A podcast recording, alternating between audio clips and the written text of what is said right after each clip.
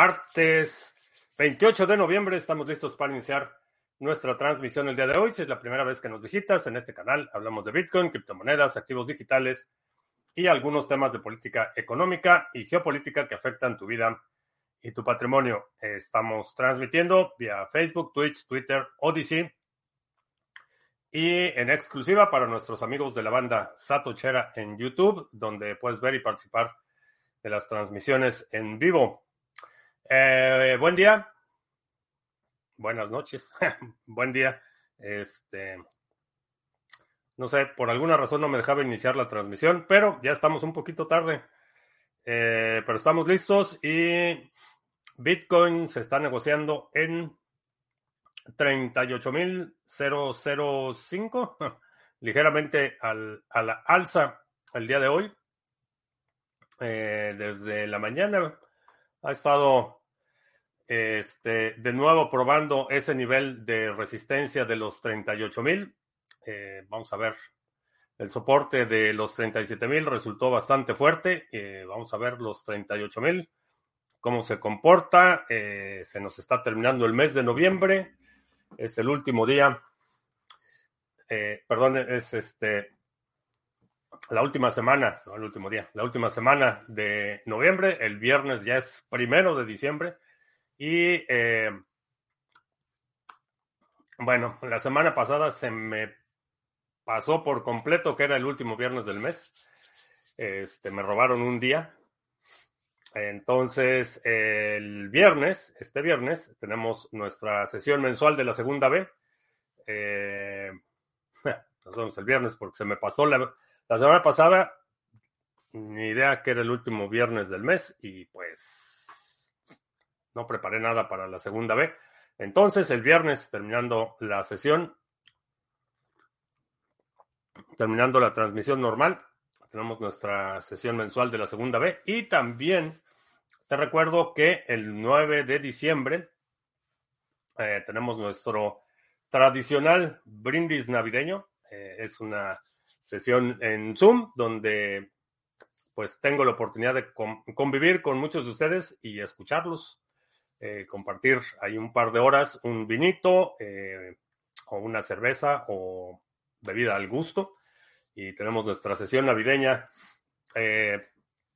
si en algún momento de tu vida has recibido un correo mío de Criptomonedas TV, vas a recibir la invitación. Y bueno, pues eh, vamos a ver qué más. Eh, ¿qué tal? FJC Arrieros, buenas noches, madrugadas. Al diseño en Colombia, eh, Manuel Valpo, saludos. Eh, Eric Gómez, que afectan tu vida y tu matrimonio también. a veces no van a dejar salir a CZ de Estados Unidos, le están violando lo acordado.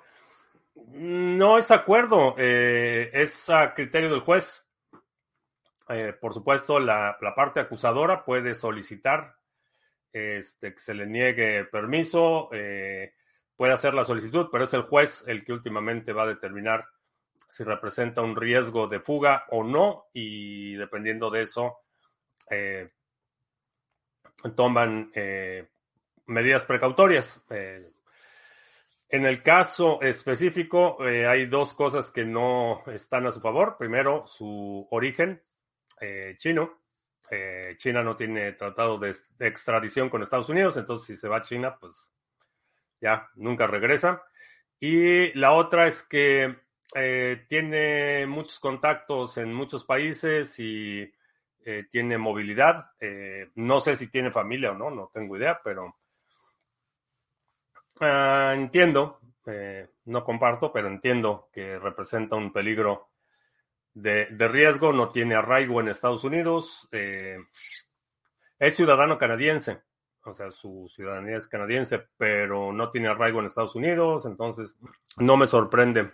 Este, pero eh, el que pudiera este, viajar a Dubái y eso no depende de, no es un acuerdo, vaya. Es una determinación del juez que está encargado del caso. Uh, Nenio, ¿qué tal? Buenas noches.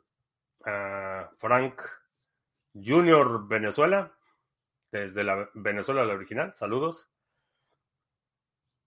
El amigo de Warren Buffett, eh, Charlie Munger, sí, 99 años cumplió. Y debe ser horrible, debe ser realmente lamentable haber vivido en estos tiempos y nunca haber hecho una transacción de Bitcoin. Debe ser, debe ser horrible. ¿No crees que fue muy confiado en estar en Estados Unidos sabiendo cómo es el status quo? No lo sé, este, no sé si estaba aquí, no sé si vino a esto, eh, no sé si lo arrestaron, no creo que no lo arrestaron, creo que se presentó voluntariamente, pero no sé, no, no tengo detalles del, del caso. Eh, digo, no es, no es eh, fuera, es una postura razonable el, asumir que tiene recursos, tiene contactos, tiene una red de eh, negocios bastante extensa, entonces la posibilidad de que tenga los recursos, los medios, los contactos y la motivación para desaparecerse y, no presentarse a enfrentar los cargos es bastante grande. Uh, Itziar, buenas tardes, ¿qué tal? Eh, tenía tiempo de no verte, qué bueno que estás por acá. Eh, menudillo Veloz en Wisconsin, saludos. Vamos a ver, Odyssey, ya estamos en Odyssey. Sí, estamos en Odyssey. Nada más checando porque luego se porta, porta raro Odyssey y los 70 millones de dólares de fianza se los regresan. No, la, no es así como funcionan las fianzas. Eh, si piden fianza es únicamente una garantía. No quiere decir que tengan que pagar los 170 millones.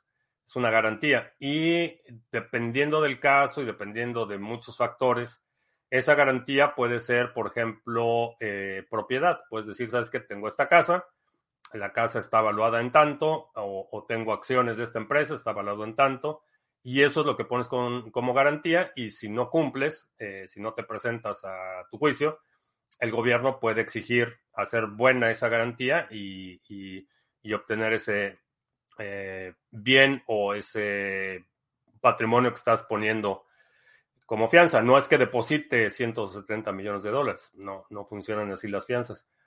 Hay no sé para eh, este caso cuál sería el porcentaje, pero en muchos casos, y esto varía de un estado a otro para cuestiones eh, criminales, pero en algunos estados es el 10 o el 20% lo que pones. Entonces, si el, eh, si el juez fija una fianza de un millón de dólares, por ejemplo, tienes que poner el 10% y el resto es una garantía.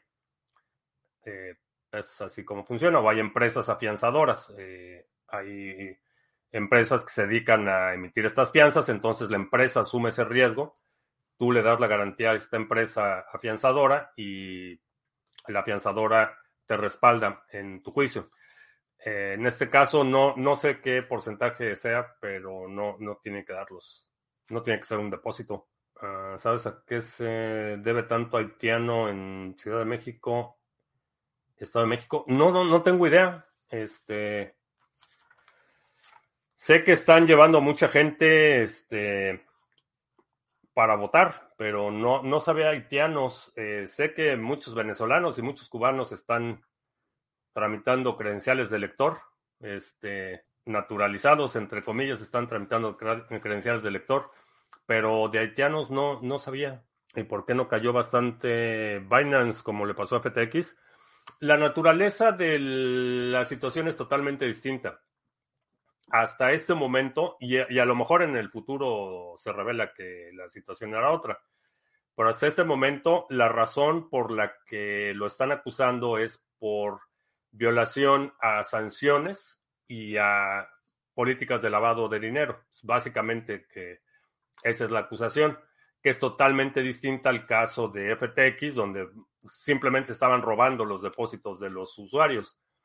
Eh, la situación es totalmente distinta. Hubo una, un éxodo considerable, mucha gente retiró dinero de Binance eh, en las 12, 24 horas siguientes a la noticia, pero la razón por la que la situación es distinta es porque en un caso estamos hablando de un desfalco, un, robo vulgar de los fondos de los usuarios, y en el otro la acusación eh, tiene que ver con la violación a sanciones internacionales y a las políticas antilavado de dinero.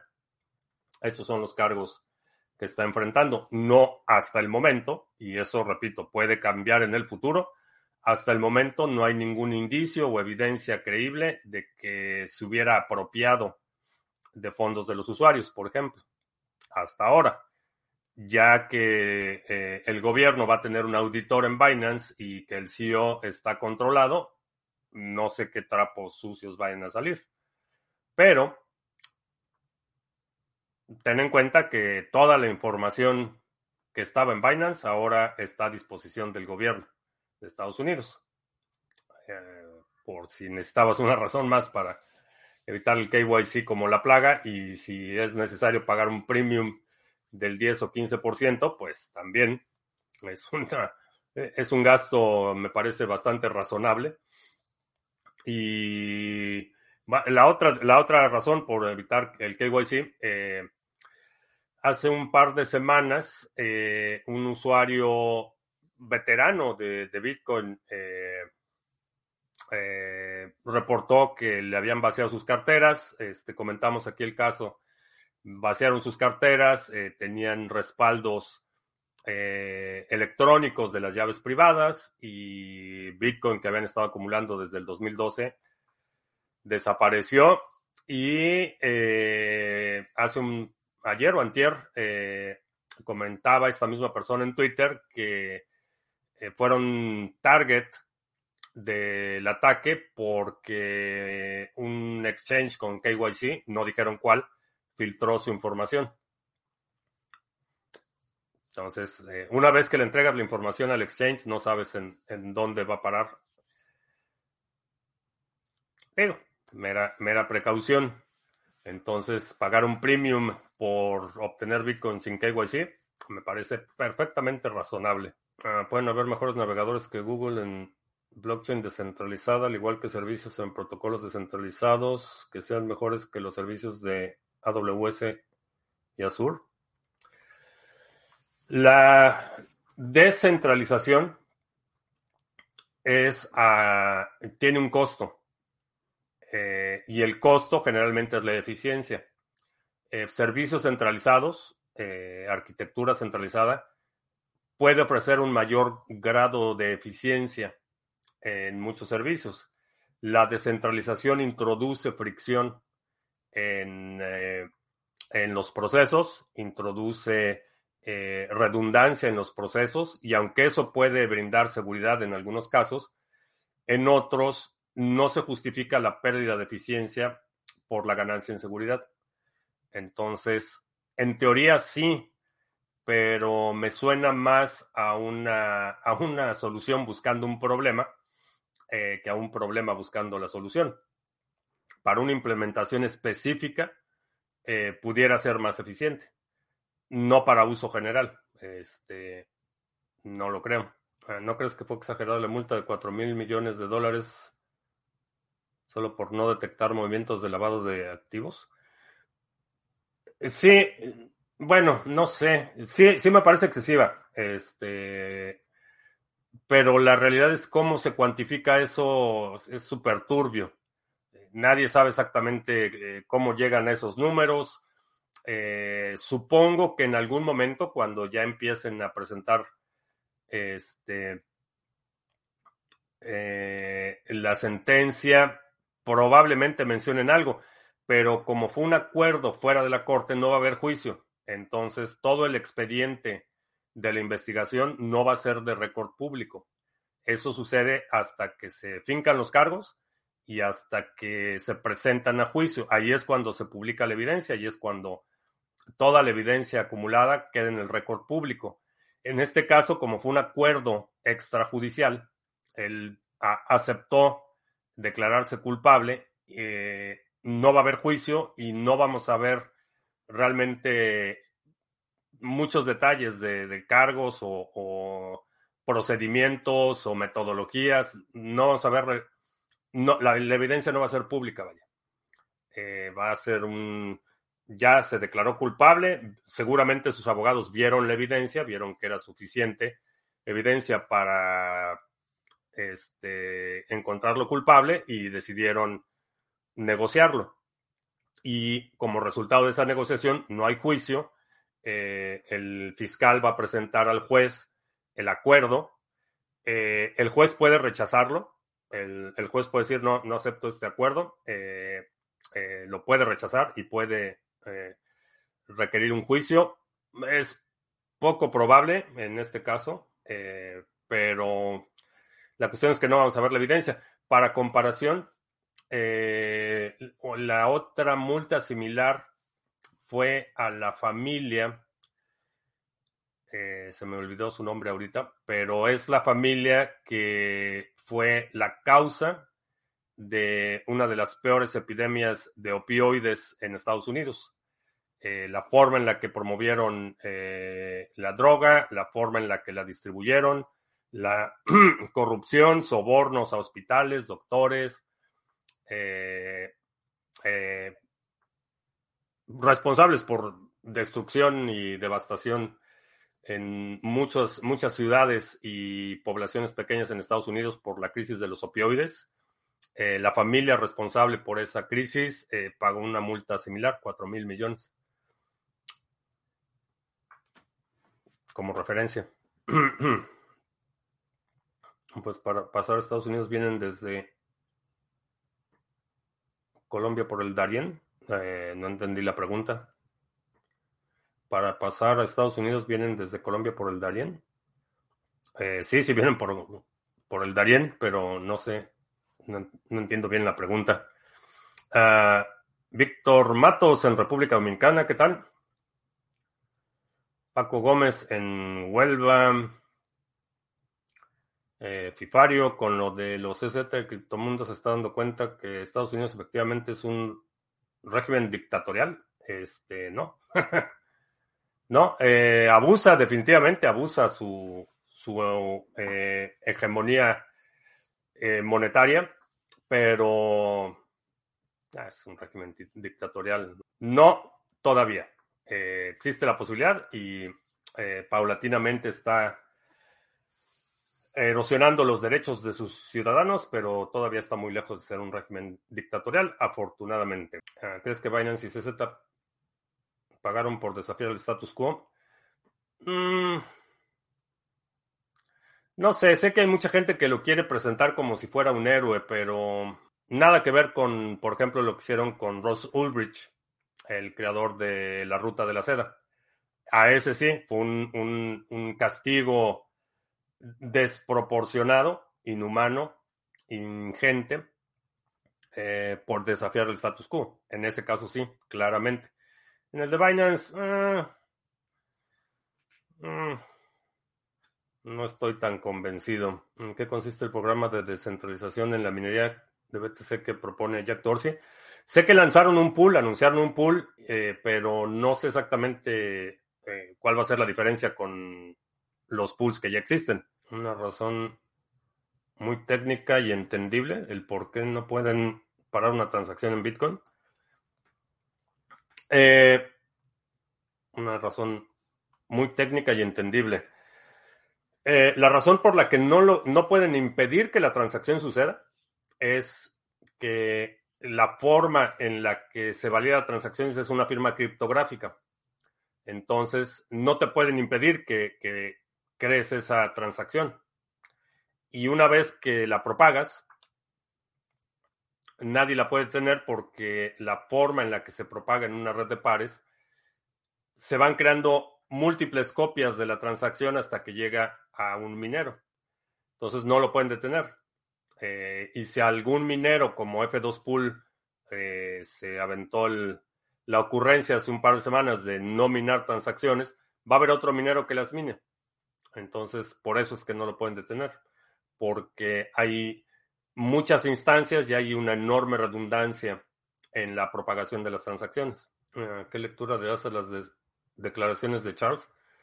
Eh, no, no, no, vi las declaraciones, sé que le están tundiendo con hasta con la cacerola porque dice que cómo es posible que consideren a que no consideren a Bitcoin un security y a Cardano sí.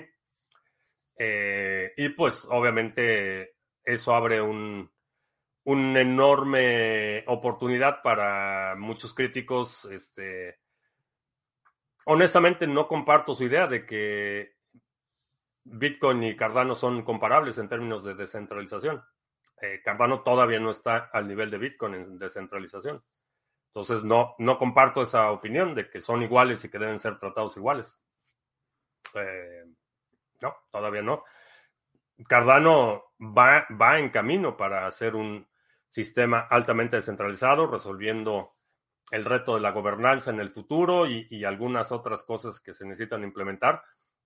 Y, como lo había dicho, este, y lo dije hace un par de semanas, lo mejor que puede hacer Charles, Charles Hoskinson por Cardano es desaparecerse, desvincularse del proyecto y dejar que el proyecto tome su, curso. Creo que ya en, estos eh, siete, seis años que lleva Cardano, eh, ha creado una cultura, una metodología y una mística, digamos, una eh, filosofía de desarrollo que puede continuar sin él. Mientras siga siendo figura pública y, la cabeza visible de Cardano, este, va a seguir enfrentando esta situación. ¿Cómo los fiscales del caso de CZ saben qué organizaciones lavaron si antes del 2021 no pedía KYC? ¿Cualquiera podía usarlo? Eh, no sé, no sé cómo está el tema de la investigación. No sé si alguien cercano a él este, filtró conversaciones. No sé, no he visto la evidencia en qué, en qué basan esa aseveración. Y desafortunadamente, como sea, no lo vamos a ver. Porque si, se arreglan eh, fuera del juicio, eh, de forma extrajudicial, se declara culpable eh, no vamos a ver la evidencia. Eh, no va a pasar a ser récord público. Si Z pagará los 4 billones es porque ya sabe que podrá ganar 100 billones en el futuro. A lo mejor sí, eh, porque otra, otra de las cosas es que se desvincula como CEO de Binance, pero sigue reteniendo las acciones.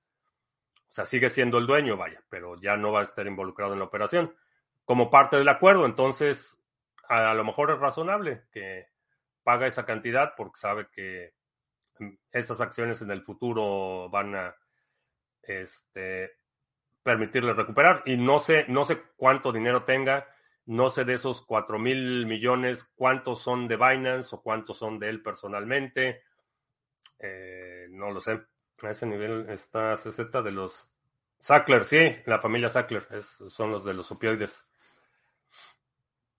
Este, pero la multa, vaya, no, no, no sé, no sé si van a pagar o no van a pagar, pero la multa, la, la multa que les impusieron a, la familia Sackler, que fue la responsable de la crisis de los opioides, es eh, 4 mil millones, igual que lo de eh, CZ, para efectos de comparación. Si se aprueba el ETF de Bitcoin, ¿se dispararía la dominancia de Bitcoin? Mm, no sé, creo que la, en cuanto empiece a entrar dinero a al sector, eh, muchos, muchas otras monedas se van a levantar también. La explicación que diste de escalabilidad de la descentralización se parece mucho al problema de Big Data. Cuando es dataset no SQL, hay que sacrificar algo por mejorar la rapidez. Sí. O sea, siempre, eh, siempre que estás diseñando un sistema, hay, eh, no, hay, no hay una forma correcta o una forma incorrecta de hacerlo. Hay, hay concesiones. Entonces, si quieres incrementar la velocidad, tienes que reducir la precisión en algún lado, por ejemplo. O si quieres incrementar la, velocidad, no puedes darte el lujo de tener mucha redundancia. Eh, si necesitas una alta velocidad de transmisión de datos, no puedes darte el lujo de eh, tener conexiones multipunto, por ejemplo. Entonces, eh, siempre tienes que hacer concesiones cuando estás diseñando un sistema. Y aplica cualquier cosa.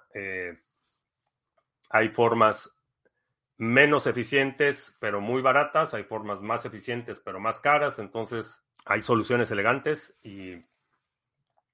Pero hay, hay muchos factores que involucran el, desempeño de una arquitectura. Haitianos que están en México, ya, ya que es un negocio de trata de personas. No sé, nunca, no había escuchado el, el, asunto de los haitianos hasta ahorita que me preguntaron. Eh, no tengo idea. ¿Crees que la inteligencia artificial puede dejar obsoleto a Shadow 56? Eh, no. No, porque para dejarlo obsoleto es una progresión eh, sistemática de cálculos. Entonces la inteligencia artificial no va, no lo va a dejar obsoleto. Charles debe dar un paso al costado y dejar de hablar tantas bobadas. Entender que Bitcoin es Bitcoin y las demás monedas son otra cosa. Sí, creo que ya, ya está, este, ya está cruzando esa línea que creo que su presencia empieza a ser contraproducente. Pero bueno, ¿a qué sabes de Wallet of Satoshi? ¿Por qué dejaron de ofrecer la app en Estados Unidos? Porque es un es una wallet de custodia. Entonces, eh, por eso. No sé si recibieron alguna notificación o nada más les dio frío y van a tener que hacer KYC y decidieron dejar de dar servicios aquí. ¿Eres más del modelo keynesiano o del modelo austriaco? Este, soy libre pensador. Este, soy, estoy del lado de las buenas ideas. Ah, con de las transacciones de Bitcoin on-chain, ahora es mejor elegir la mayor prioridad. No se queda tres días o más adelantado por los vinteos de Ordinals. El único problema que tiene Solana es la centralización de sus nodos y la seguridad. ¿Alguna otra vulnerabilidad? Pues con esas son, con esas son suficientes, ¿no? Este es extremadamente centralizado y es inseguro y se calla cada rato. Este, pues, del lado financiero, por la parte del financiamiento, parece que hay cosas bastante turbias de los fondos de capital de riesgo y los inversionistas originales y la distribución y el periodo de hold que parece ser que no se no se este, respetó. Mm, está bastante turbio, pero será que los directivos de Wallet of Satoshi no pueden dar la razón que les va peor. No sé, este. Fueron bastante. O sea, estuvo muy raro el, asunto y su explicación dejó insatisfecha a mucha gente. No sé cuáles fueron sus razones, eh, no sé qué fue lo que motivó, si recibieron, pudieron haber recibido, por ejemplo, alguna notificación es decir, ¿sabes qué? Eh, somos del Departamento del Tesoro o de eh, Homeland Security o del Departamento de Justicia. Necesitamos información sobre esta cuenta. No sé, no sé, uh, no sé qué les pasó. No se supone que Estados Unidos es un país libre. Eh, en términos de libertades, es de los países donde hay mayores libertades. y repito, en los últimos años ha habido un, deterioro considerable y una pérdida progresiva de, muchos derechos. Eh, tiene un poder hegemónico, o sea, el hecho de ser moneda de reserva global le da cierta hegemonía en el sector financiero y tiene un brazo muy largo y ha abusado mucho ese, ese poder. ¿Cuánto tiempo más lo puede abusar? Mm, no creo que mucho más porque hay un incentivo enorme para que alguien eh, tome la batuta y como lo ha hecho El Salvador y como parece que lo pudiera hacer Argentina, eh, van a empezar a traer muchísima inversión. Entonces, pero en, términos de libertades, digamos que... ¿hmm? Yeah, but it's not December. So you want me to wear it? Mm. Bueno, me, but it has to be a surprise, so let me Switch off the camera. Me trajeron uno de mis gorros navideños. Voy a apagar tantito la cámara para ponérmelo. ¡Feliz Navidad! Mi gorro navideño. De, soy el árbol navideño este año. Está, muy, muy alto el gorro.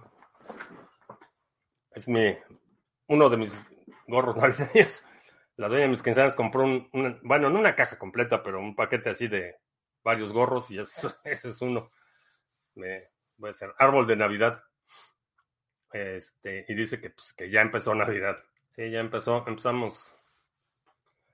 Ya empezó la celebración. Dice que no, pues que ya. Ya es prácticamente diciembre, entonces, pues, acciones de Coinbase alcanzan máximo de 18 meses tras los cargos contra Binance. Casualidad. Eh, bueno, Coinbase también está eh, enfrentando un proceso legal, igual que Kraken, entonces no sé, no sé si se lo atribuiría, atribuiría al tema de Binance. Es un árbol de Navidad. Bueno, pues vamos a hacer anuncios. Visita la página de sargachet.cloud, donde puedes encontrar información sobre los pools que operamos, eh, los nodos mixers de NIM, el pool de Cardano, que por cierto llevamos buena racha, dos epochs seguidos, eh, superando la expectativa de bloques firmados. el pool de Waves, Harmony, que también estamos ya, este, me parece que alrededor de los 16 millones de One delegados y fue una transición bastante tersa gracias a Tony y a Samuel que hicieron un enorme esfuerzo para que la transición de pool fuera bastante eh, poco accidentada. Eh, pues bueno, ahí está el pool de Harmony. Eh, si no has cambiado, me parece que hay todavía como 2 millones están delegados en el pool anterior. Si no has cambiado eh, tu delegación, aquí están las instrucciones en, en un documento muy bien explicado. Eh, checa la página de sargachet.cloud y para que no te caiga la, la autoridad,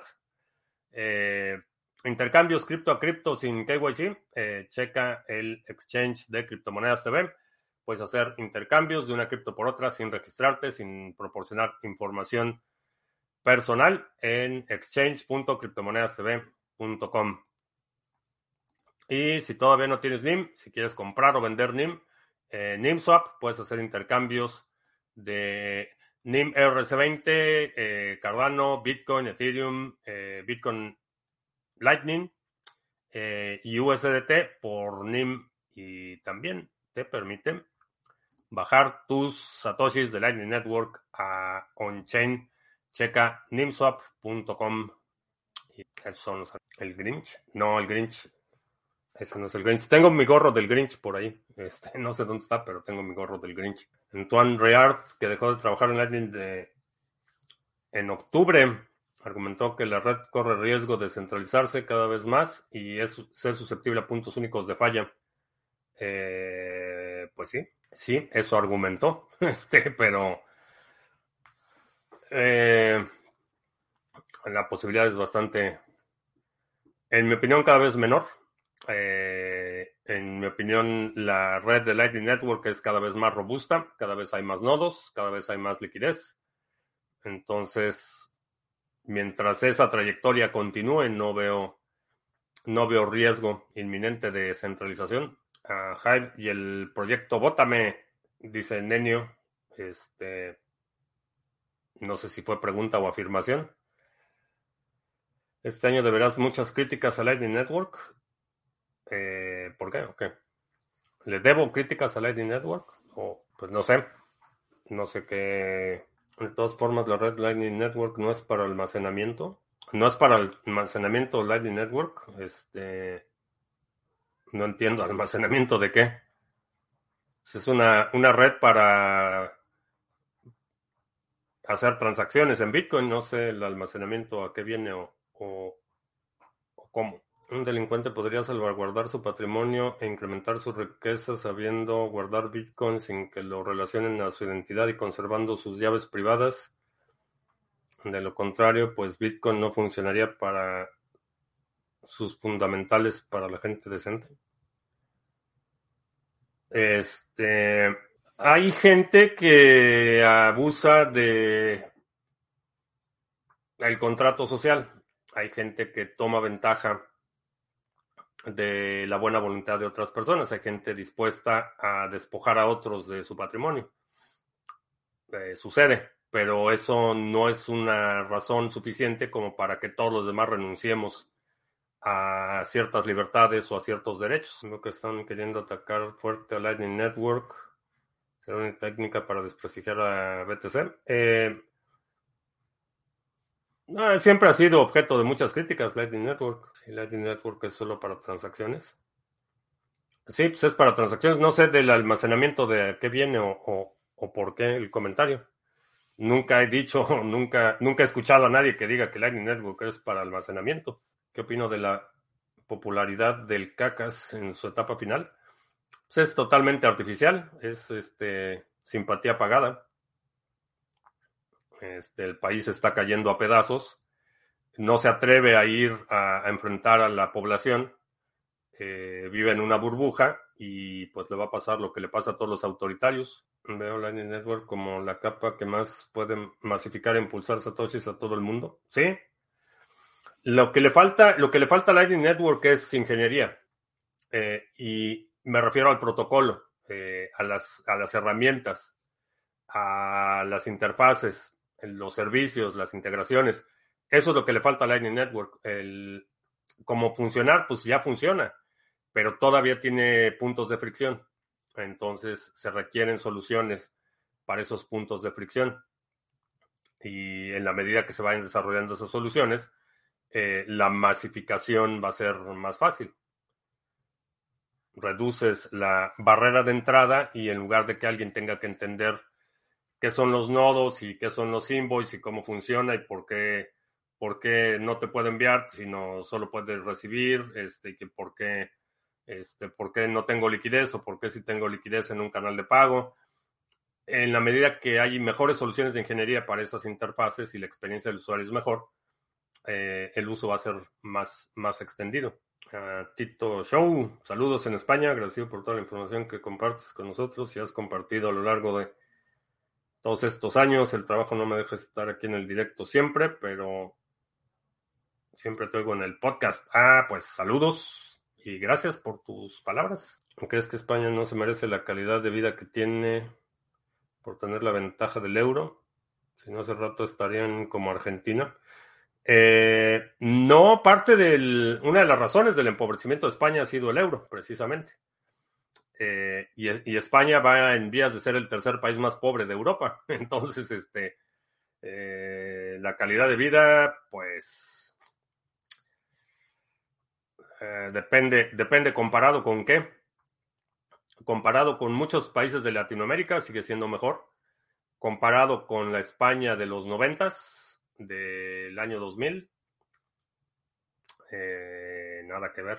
Nada que ver con la España pre-euro, cuando la peseta, cuando teníamos pesetas, éramos felices y no lo sabíamos. el euro, el euro es, ha sido una de las causas del empobrecimiento, su participación en, el bloque europeo ha sido, en mi opinión, un detrimento para España. El presidente del Fondo Monetario Internacional está feliz porque ganó mi ley.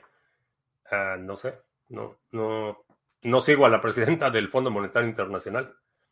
Este, no tengo idea. Pero, pues vamos a ver. El 10 de diciembre ya está corriendo el reloj. El 10 de diciembre entra entra a gobernar y pues vamos a ver qué sucede con mi ley. Lo que sí creo es que peor que con los castrochavistas no, no van a estar.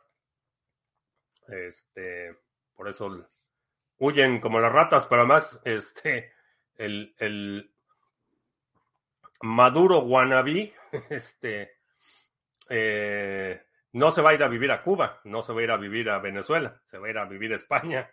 El expresidente castrochavista de Argentina este, no se va a quedar en Argentina, se, va a ir a España a vivir, no, no se va, no se va a sus paraísos que tanto promueven. Este, tampoco se va a ir a China, que se va a ir a España.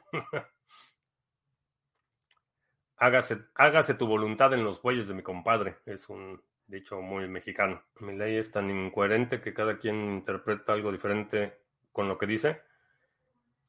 No sé, no estoy siguiendo sus declaraciones o lo que dice. Este, no sé si hay una, un orden cronológico a lo que están publicando. Este, no sé. Lo que he escuchado es que tiene principios no negociables, el derecho a la vida, el derecho a la libertad y el derecho a la propiedad. Son derechos no negociables y eso me agrada. No sé en términos prácticos de planes, qué está diciendo en entrevistas, no, no estoy siguiendo ese tema. Eh, me estoy esperando a que tome posesión para entonces ya poder criticarlo y ver si de, veras cumple o, o, no. Solo con el punto 05 de la capitalización de Bitcoin gastados o invertidos en El Salvador, la inversión extranjera crecerá muchísimo y por ese motivo el, Producto Interno Bruto se disparará.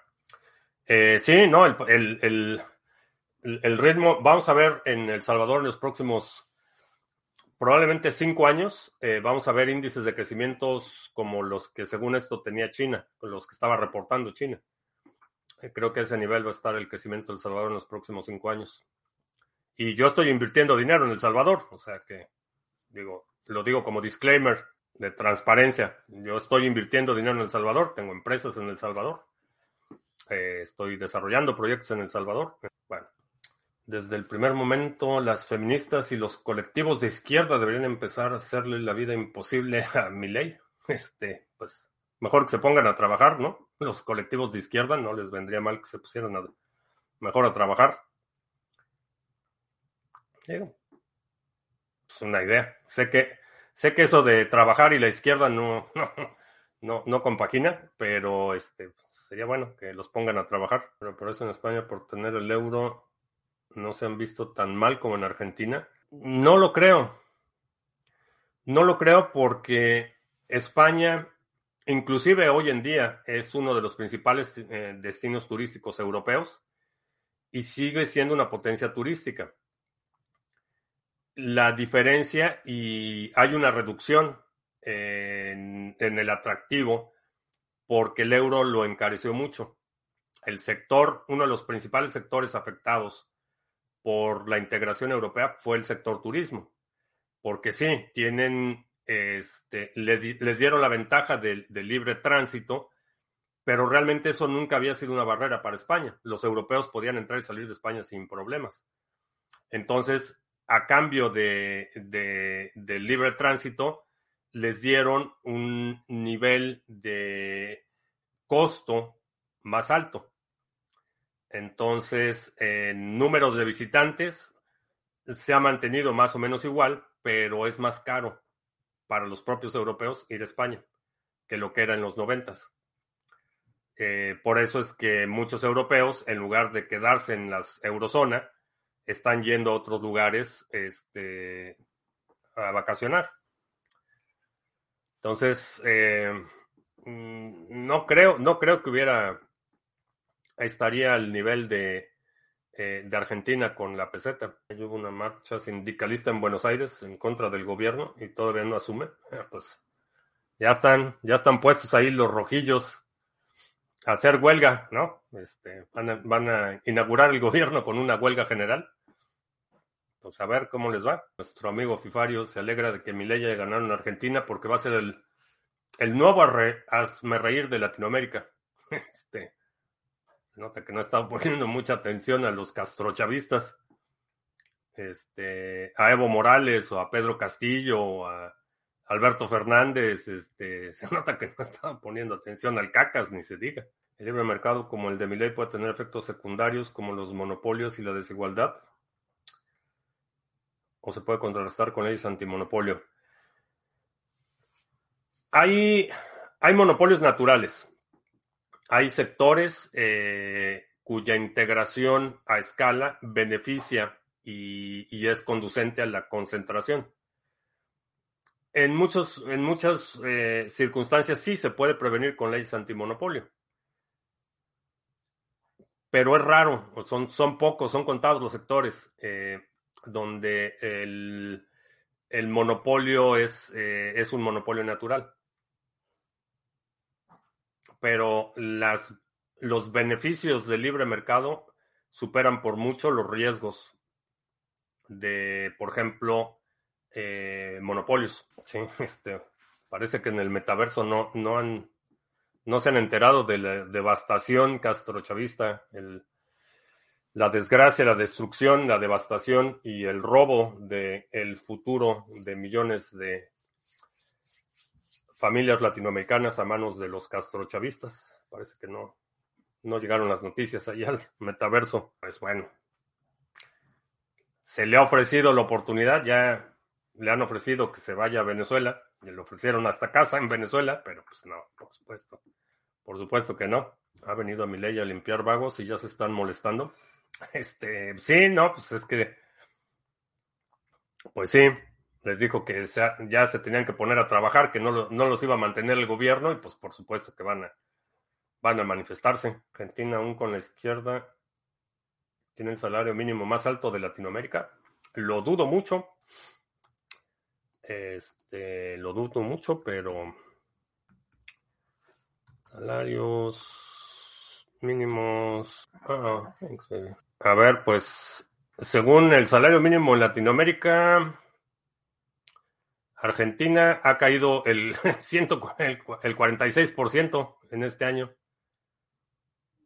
En, en, el 2022 eran 353 dólares y en este año 189. Entonces, pues era el más alto. México tiene 325, Brasil 250, Colombia 242, Uruguay tiene 540 este año, Chile 475, así es que pues no. Hasta Ecuador tiene un salario mínimo más alto que Argentina, así es que pues no, parece que tus datos están tergiversados. Hay monopolios que con la política se hicieron más poderosos como el Slim. Sí, ese es, ese es, ese es un problema cuando el Estado determina ganadores y perdedores, cuando el Estado interviene, esos privilegios, esas prebendas, esos cotos eh, de, que le dan los gobiernos a los monopolios son distorsiones del mercado.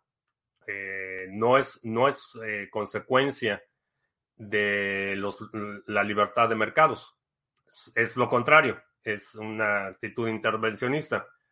Entonces, cuando los políticos eh, se coluden con ciertos grupos financieros, por ejemplo, para proteger cotos, para proteger sectores, para darles privilegios, permisos especiales o simplemente para poner leyes que impiden la participación abierta en ese sector, eh, es cuando empiezan estas distorsiones.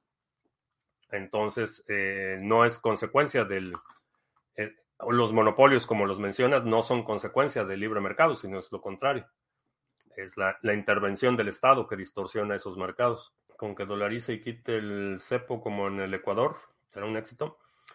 Sí, si logra únicamente dolarizar la economía, creo que va a ser va a ser un salto significativo, un progreso considerable para los argentinos. Ah, cuando mi ley dice privatizar, ¿quién garantiza que no se los dé a sus amigos? Ah, pues no sé. Este. No sé cuál vaya a ser la mecánica, no sé si tiene, necesita aprobación del Congreso, no sé cuál vaya a ser el mecanismo. Eh, eso sí, no, no lo sé. Este, históricamente, sí, quienes lo ayudaron a ganar se van a beneficiar. Eh, sucede en la política. No sé no sé exactamente quién lo ayudó y quién se va a beneficiar, pero generalmente es lo que sucede. Where was it? Me lavaron, lavaron mi lámpara que no encontraba. Pero sí funciona. Sí, todo funciona. Le falta pila, pero necesito cargarla. Pero bueno, perdón. con todo respeto, muchos comentarios sobre lo que pasa en México es realmente falso. Tienes que ver como si México hubiera vivido en los gobiernos anteriores en lo mejor, cuando el gobierno siempre estuvo lleno de corrupción. Este. ¿Sí sabes lo que es peor? Pues está peor, ese es el punto. Eh, no es, no es este, mi expectativa no es que mejorara el nivel de vida. Mi expectativa no era que este, hicieran un cambio radical. Han demostrado una y otra vez que son peores que los peores gobiernos que ha tenido. Entonces, no, no, hay ningún, no hay nada que aplaudirles, vaya. No es ningún mérito que otros también sean malos particularmente este presidente fue el que él fue el que prometió que iba a resolver los problemas más críticos del país. Y en todos los frentes el país está peor de lo que estaba antes que él llegara. en tema de seguridad, en el tema de servicios sociales, en el tema de la salud, en el tema de la infraestructura, en el tema eh, de la seguridad pública, la intervención del eh, ejército, la sumisión y la devastación de todas las instituciones del Estado. Y la lista es enorme. Entonces, mucho peor de lo que de lo que estaba el país antes de que él llegara. Y Peña Nieto fue un incompetente, un inútil. Pues está peor el país. No hay no hay mucho, no digo, si eres medianamente honesto y observas este, las circunstancias del país, pues te das cuenta que está peor. Podría ser un país para emigrar en el futuro. Eh, ¿Qué país? Soy honesto, no soy de izquierda, pero es muy cerrado tu comentario. Dime una cosa que esté, este, que esté funcionando mejor que antes. Una, este, los salarios. ¿Y cuánto, cuánto compra, eh, cuánto compra hoy el salario mínimo? Aumentó el salario mínimo, favor. O sea, si ese es tu argumento, si esa es tu medida de progreso, que aumentó el salario mínimo, este, pues, este, necesito, tengo unos luna, este, que venderte. Si ese, es, si esa es tu medida de progreso, que aumentaron el salario mínimo. Acapulco, Jeff Breckwick dice que el gobierno no ayudó con el huracán, que los anarquistas donaron 400 mil dólares a los damnificados. No sé si donaron, pero Acapulco está devastado y y no se ha presentado porque dijo que no iba a ir para que lo, lo, ¿cómo dijo? Que para que lo respetaran o algo así, para que le reclamaran, que no iba a ir a, Acapulco para que le reclamaran. ¿Dónde está el Fonden? El Fondo Nacional para Desastres, el fideicomiso del Fondo Nacional para Desastres, que era precisamente para estas circunstancias, lo desaparecieron. No hay dinero para reparaciones. Y su respuesta fue que pues que pues que hay que cada quien construya su casa, que pues no es otra, no es cosa del otro mundo. Entonces que les van a dar ahí creo que 20 mil pesos y que cada quien construya su casa. De ese tamaño. Pues bueno. Espero, espero que los acapulqueños y los guerrerenses se acuerden de esto en las elecciones. No es mi medida, pero es algo bueno. Lo que pasa es que me queda claro que no entiendes cómo funciona el salario mínimo. Entonces, pues no hay, no hay mucho que discutir. Este, el salario mínimo es simbólico es una medida arbitraria. El gobierno dice cuánto es el salario mínimo, pero nadie puede vivir con un salario mínimo. entonces, el gobierno puede anunciar lo que quiera, pueden subir el salario mínimo, pero eso no es una medida de progreso. No hay, no hay, no hay tal progreso. Vaya, porque el salario mínimo no aumenta lo suficientemente rápido para cubrir el costo del encarecimiento de productos básicos que él mismo dijo que ya no iban a subir, dijo que no iba a haber gasolinazos, que la gasolina no iba a subir, entre otras cosas. Millones de cosas que dijo, pero eso de que subió el salario mínimo es, es eh, nivel de muy superficial. Vamos a ponerlo así. Venezuela, al original, suben el salario mínimo cada rato y miren cómo anda. Sí, o sea, que el gobierno diga que ahora el salario mínimo es X, no, no es ningún logro, no es medida de progreso y no es es con lo que miden las multas de tránsito en número de salarios mínimos, pero fuera de eso, pues, eh, como que el gobierno diga que a partir de hoy este, el nivel de pobreza subió, este, en lugar de 10 mil pesos, ahora los pobres son los que tienen este, menos de 5 mil. Entonces, pues ya, con eso acaba la pobreza totalmente. Ah, están haciendo otra codorniz. Y bueno, pues ya vámonos. Este, te recuerdo que estamos en vivo lunes, miércoles y viernes, 2 de la tarde, martes, jueves, 7 de la noche. Si no te has suscrito al canal, suscríbete, dale like, share todo eso. Y 9 de diciembre, sábado 9 de diciembre, eh, brindis navideño, 11.30 de la mañana. Y bueno, pues ya, si quieren, mañana platicamos. Mañana seguimos con este chisme del salario mínimo y porque es una medida trivial. Eh, pues creo que ya. Por mi parte es todo. Gracias. Ya hasta la próxima.